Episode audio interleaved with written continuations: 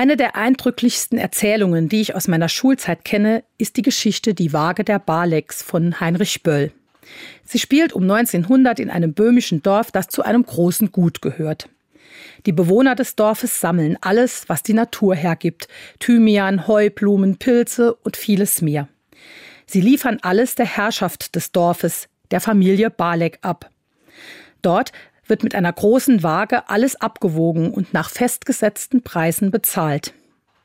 Die Waage der Baleks ist die einzige weit und breit. Niemand sonst darf eine haben.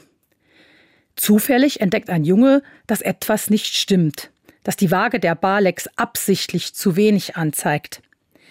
Möglich wird diese Entdeckung nur, weil es in einem entfernten Ort einen Apotheker gibt, der eine Waage besitzen darf, diesmal eine korrekte und zuverlässige.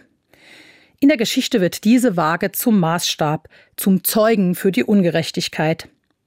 Fünf kleine Kieselsteine, 25 Gramm fehlen tatsächlich bei jedem halben Kilo, das die Waage der Balex anzeigt.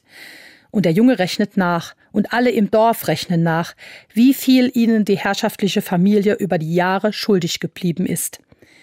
Mich hat diese Geschichte als Kind sehr berührt. Solch eine Ungerechtigkeit, über Generationen hinweg, und ohne Konsequenzen, Menschen den Mächtigen hilflos ausgeliefert.